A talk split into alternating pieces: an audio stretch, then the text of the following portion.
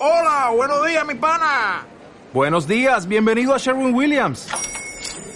¡Ey! ¿Qué onda, compadre? ¿Qué onda? Ya tengo lista la pintura que ordenaste en el ProPlus app. Con más de 6.000 representantes en nuestras tiendas listos para atenderte en tu idioma y beneficios para contratistas que encontrarás en aliadopro.com. En Sherwin Williams somos el aliado del PRO. Hola, muy buenas. Es semana de Eurovisión. Ya sé que esto es simple política, pero me reconoceréis que muchas veces se ha hablado de la política en Eurovisión, o digámoslo de otra manera, de que se votan entre ellos, de que hay mucho politiqueo en Eurovisión. Así que hoy, en simple política, ¿qué relación hay de verdad entre la política y Eurovisión? Comenzamos.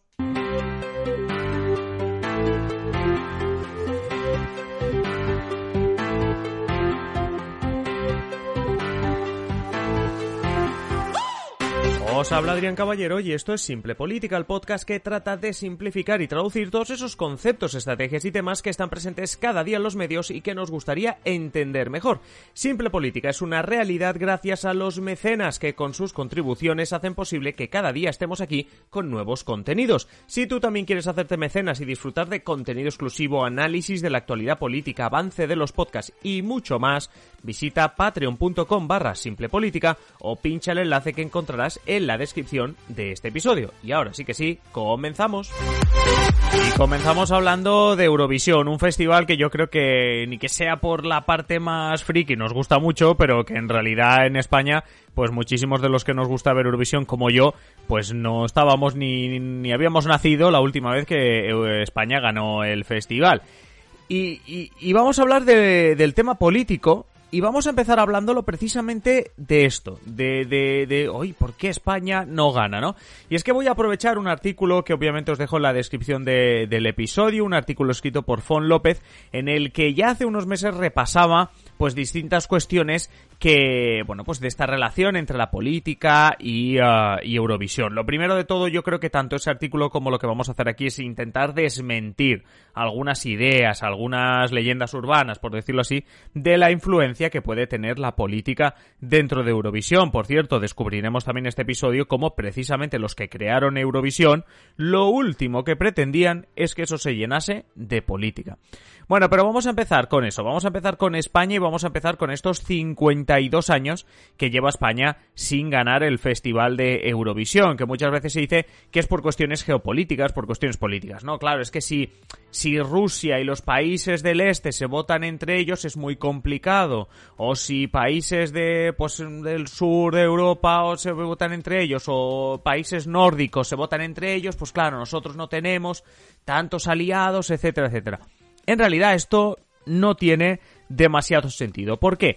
En todo este tiempo, en eh, bueno, en el medio siglo, por decirlo así, que lleva España sin ganar el Festival de Eurovisión, ha habido ganadores de todo tipo. En las dos últimas décadas, es decir, solo en el siglo XXI, han ganado Eurovisión países bálticos, como Estonia o Letonia, que dices, ah, claro, pero entonces Rusia les vota, entre ellos se vota, Lituania también, no sé qué. Vale. Pero es que también han ganado eh, países eh, escandinavos, de los que normalmente llamamos nórdicos, como Suecia, Noruega, Finlandia, Dinamarca. Podríais pensar, ¿no? Que se votan. Bueno, también recuerdo la victoria de Alemania no hace muchos años. También ha ganado Austria, acordaros con Conchita Burs, eran estos países centroeuropeos.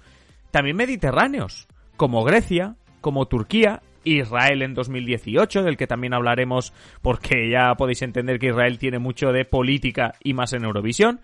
También lo han hecho repúblicas exsoviéticas de estas que sí que decimos que se vota entre ellos, como, bueno, la propia Rusia, Ucrania, Azerbaiyán, pero es que también repúblicas ex-yugoslavas, como Serbia. Es decir, tenemos países de todo tipo. Y ojo, porque diréis, bueno, bueno, pero, pero España no gana y, y los países cercanos no ganan y tal. Bueno, no sé si recordaréis la victoria de Portugal no hace demasiado también en el Festival de Eurovisión. Por tanto, creo que ya podemos ir desmintiendo el hecho de que España no esté ganando uh, por una cuestión geopolítica. Como dice, como digo en el artículo que os he dejado en la descripción, Fon López, básicamente no ganamos porque sea por el voto popular o sea el jurado, no se considera que estemos llevando la mejor canción. Y es así.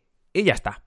Seguimos hablando de Eurovisión y seguimos hablando del posible hilo político que pueda tener todo esto. Y en realidad vamos a seguir hablando de la no política que querían implementar en Eurovisión. Eurovisión nace en 1956, pocos años después del fin de la Segunda Guerra Mundial, con una idea clara, una idea quizá algo romántica por parte de, Marcel Besançon, que perdonad por la pronunciación, Marcel Besançon es el eh, ideólogo, es el creador del Festival de Eurovisión con una idea. Lo llamó unir a los pueblos europeos, unir a los pueblos europeos en este caso con algo tan apolítico, vamos a decirlo así, como la música. Básicamente, igual que un día hablábamos de cómo se crea la CECA y la Comunidad Económica Europea para a través de la economía ligar los intereses de los países europeos, pues en este caso era, bueno, pues unir a los pueblos, a la ciudadanía, esa solidaridad, ese conocer la cultura de, del otro, del vecino, a través de la música. Esa era la idea de Eurovisión. Y veréis, os cuento todo esto porque en, bueno, pues en todo este tiempo que, lleva existiendo el Festival de Eurovisión, las reglas han ido cambiando, lo habréis visto, incluso, por ejemplo, yo que sé, una de las más evidentes, ¿no? Es que pues hay semifinales desde hace unos años, ¿no? Antes no había. Bueno, reglas han ido cambiando, hay muchas reglas que, que cambian, pero hay una que se ha mantenido siempre.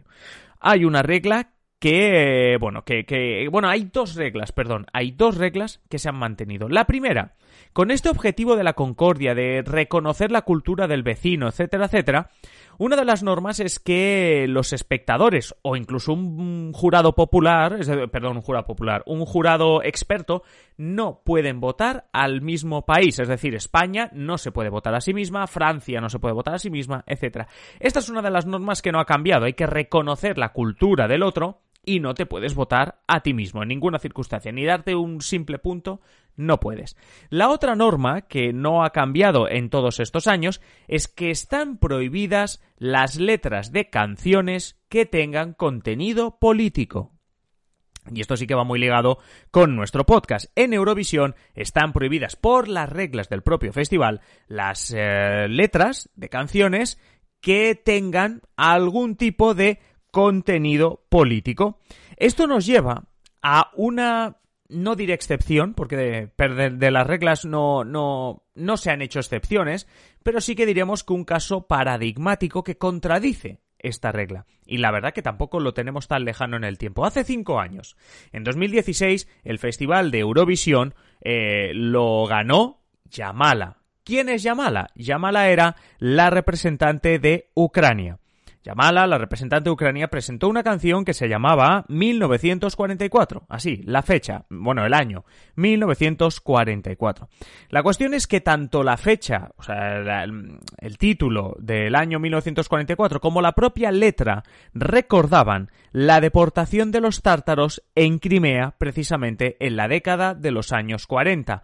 Por tanto, en un contexto de conflicto en Crimea, en un contexto de conflicto entre Ucrania y Rusia, Obviamente Rusia puso el grito en el cielo por una canción que además ganó el festival, ojo a esto, que además ganó el festival y que, bueno, pues digamos que ellos eh, determinaban que tenía claro contenido político, además que era un ataque hacia, hacia Rusia y que, bueno, pues que esa canción no, no, debería, no es que no haber ganado, sino que no debería haber participado en el Festival de Eurovisión, pero ganó el siguiente año el festival se organizó en Ucrania y precisamente ante este conflicto diplomático entre Ucrania y Rusia, hay que decir que Rusia se negó a participar en el, en el Festival de Eurovisión de 2017, el del siguiente año, y que se celebró en Ucrania.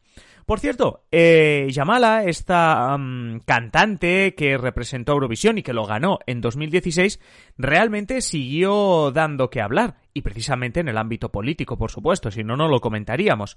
Tres años después, en 2019, ya sabéis, la última edición que se ha celebrado, por la pandemia en 2020 no se pudo, ahora sí, en 2021.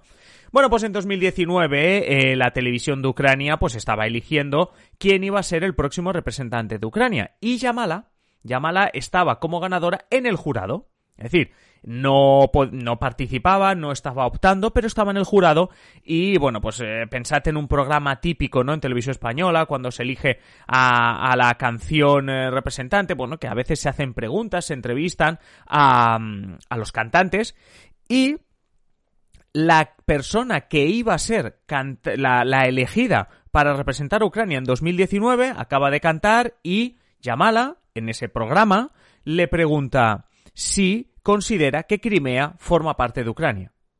Pensad, ¿eh? O sea, estamos en un programa de entretenimiento, música, se está eligiendo a la representante, al representante de eh, Ucrania para Eurovisión en 2019 y un miembro del jurado, en este caso Yamala, que ya había dado que hablar por el tema político, le pregunta, oye, ¿Tú qué piensas de Crimea? ¿Piensas que Crimea forma parte de Rusia? Realmente el vídeo está en YouTube, pero bueno, pues si no lo veis, básicamente se quedó de piedra el cantante al que se lo preguntaron y, vamos, es que casi ni le di tiempo a responder, le echaron ya un cable desde el presentador del programa y, y bueno, al final la cosa quedó ahí, obviamente dio que hablar, pero que digamos que en el programa quedó ahí. La cuestión más curiosa es que esa persona que iba a representar a Ucrania al final se negó a firmar el contrato de representación de Ucrania porque se le porque aparte de todo el episodio que había pasado, se le prohibía actuar en Rusia por ese contrato, se le prohibía hacer entrevistas si no se le consultaba antes a las autoridades de Ucrania, bueno, un rollo diplomático y político que creo que también había que, que traer aquí. Y hablando también de los festivales que, bueno, pues de los últimos años, es decir, de los festivales que se han organizado eh, más recientemente, hablemos precisamente del Festival de Eurovisión, el último que se ha podido celebrar. En 2019 el Festival de Eurovisión se celebró en Israel. ¿Por qué se celebró en Israel? Porque hay otra norma de estas que no cambia, ya sabéis que el eh, ganador del Festival de Eurovisión lo organiza en su casa al año siguiente y Neta Barsilai Neta Barsilai fue la ganadora en 2018. Esta eh, representante de Israel ganó en 2018, ya sabéis, con aquella canción que hacía una proclama anti-bullying. Ganó en 2018, en el Festival de 2018, por tanto, en 2019 le tocaba a Israel organizar el festival. ¿Qué pasa? Que, bueno, pues hubo muchas amenazas de boicot por parte de muchísimos países, por parte de determinados gobiernos que denunciaban los crímenes de guerra contra el pueblo palestino. Creo que más de moda que nunca, por decirlo así, en estos, en estas semanas. Y hubo eh, problemas, o hubo digámoslo así, un cierto temor a que dos cosas. Uno, fuese boicoteado por tantos países que directamente no se pudiese celebrar. Preocupación que realmente al final no tenía tampoco nada especial, porque al final casi todos los países, por una cuestión también diplomática, ¿eh? aquí sí que entra la política, por una cuestión diplomática acudieron al festival, pero lo segundo, que sí que se reforzó mucho la seguridad ante la posibilidad de que Eurovisión es un, por mucho que pensamos que es una fricada o llamarlo como queráis, es un concurso visto por millones y millones de personas, por tanto es un escaparate perfecto para una reclamación política, para una manifestación o para algo peor que obviamente por suerte no se llegó a dar. Eso sí, Israel aquí tampoco se quedó corta, porque dices, bueno, no, es que la gente va contra Israel en este festival, la quieren boicotear. No, no, espérate, porque esto, esto tiene, esto tiene miga. La televisión pública de Israel, meses antes de la, de la celebración de este Eurovisión 2019, decidió producir y emitir una serie de ficción, una serie de ficción llamado Duz Pua, de UZ espacio PUA, por si la queréis buscar. La trama os la explico rápido, consiste en que un representante francés en Eurovisión homosexual y de origen musulmán, decide participar en el festival para cometer un atentado terrorista. Sí, ese es la trama que tenía esta serie, Duz Pua. La cuestión es que dices, hombre, qué poco tacto, cuidado, porque aquí también entra la política, se llena ese... Pero espérate, que es que la historia no ha acabado ahí. Resulta que este representante francés de la serie, homosexual, de origen musulmán, casualmente se parece mucho al perfil que tenía Bilal Hassani. ¿Y quién es Bilal Hassani? El candidato de verdad de Francia en 2019. Es decir, que estaban haciendo una serie que retrataba a la perfección cómo era el representante que Francia tenía pensado mandar a Eurovisión. Por cierto, Francia que amenazó con abandonar la competición si la cadena pública de televisión de Israel no retiraba el proyecto de su parrilla. O sea que mm, Israel que tampoco se quedó corta en este conflicto o en esta en estos meses en los que hubo tensión sobre si se celebraba o no el Festival de Eurovisión. Pero como veis, al final el tema de la política subyace, pero realmente no penetra, sobre todo porque, lo estábamos diciendo al principio, los organizadores de Eurovisión ya se curan para eso intentan mediar en cualquier conflicto que pueda haber, sobre todo también eh, la norma esta de que las letras de las canciones no pueden contener eh, contenido político, otra norma quizá un poco más romántica, más simpática, que es lo de que no te puedes votar a ti mismo, etcétera. Pero Sí que es verdad que no quería acabar el episodio sin responder una cuestión que tendréis en mente, que es, vale, muy bien, me has explicado por qué no gana España, pero sí que me vas a reconocer que los países nórdicos con Rusia ganan, se dan los votos entre ellos, Rumanía se los da a Moldavia, Moldavia se los da a Rumanía, incluso Andorra España, España Francia, Francia España, Portugal España, vale, bien. Esto no es una cuestión diplomática, lo que tenemos que aclarar es que esto no va de una cuestión diplomática, no es que los gobiernos crean, es decir, por decirlo así, no va el gobierno de España y piensa, buah, como no le demos más de cinco puntos a Portugal, se nos crea aquí un conflicto diplomático. No, no va tanto de eso, sino que responde a lo que en un artículo del país hablaron hace, hace ya un par de años, en el, con motivo del último festival, una cuestión de diásporas, diásporas o simpatías. Es decir, si hablamos del voto del público, es decir, si hablamos del voto que la gente puede emitir con el móvil, ya sabéis, se pueden votar con el móvil, etcétera, tenemos que hablar de dos cuestiones si un país es vecino a otro, hay muchas posibilidades de que haya una parte importante de la población de ese país vecino en el otro. Por tanto, una parte de la población que diga, hombre, pues yo voy a emitir un voto, como desde este país si puedo, voy a emitir un voto para el otro. Es decir, eh, hay más españoles en Francia que en países que quedan más lejos como Letonia. Entonces es obvio que en el voto popular pues habrá más españoles que por la gracia, por hacer el cachondeo, por lo que sea, voten a España desde Francia que desde otros países, ¿vale? Y esto se entiende un poco de por qué los moldavos votan a los rumanos, los rumanos a moldavos, etc. Vale. Esto por lo que hace al voto popular, pero también para el voto popular, pero sobre todo para entender también el voto, el voto del, del jurado, que algunos tienen,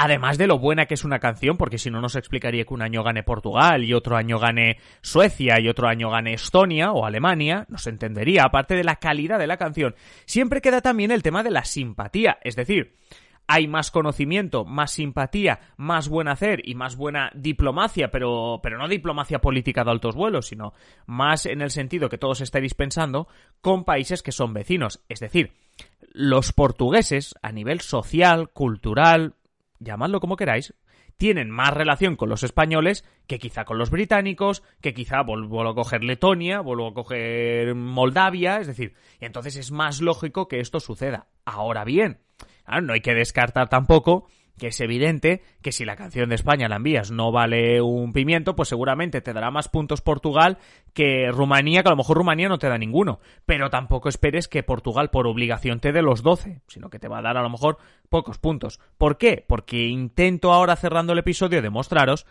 que hay política en Eurovisión. Sí, pero no tanta como pensamos. Así que este sábado, como todos los años hacemos los que nos gusta Eurovisión, Dejaos de politiqueo y vamos a disfrutar del festival. Hasta aquí el episodio de hoy. Si os gusta Simple Política, ya sabéis, en la descripción del episodio tenéis un enlace para haceros mecenas. A cambio, pues muchas ventajas como adelanto de episodios del podcast y de los vídeos de YouTube, contenidos exclusivos para vosotros los mecenas, prioridad para escoger temas, contacto directo con nosotros, sorteos y mucho más. Ya sabéis, el enlace en la descripción del episodio. Y nada más ahora sí, manteneros siempre informados y nos escuchamos en el siguiente episodio. Un saludo y que paséis feliz día.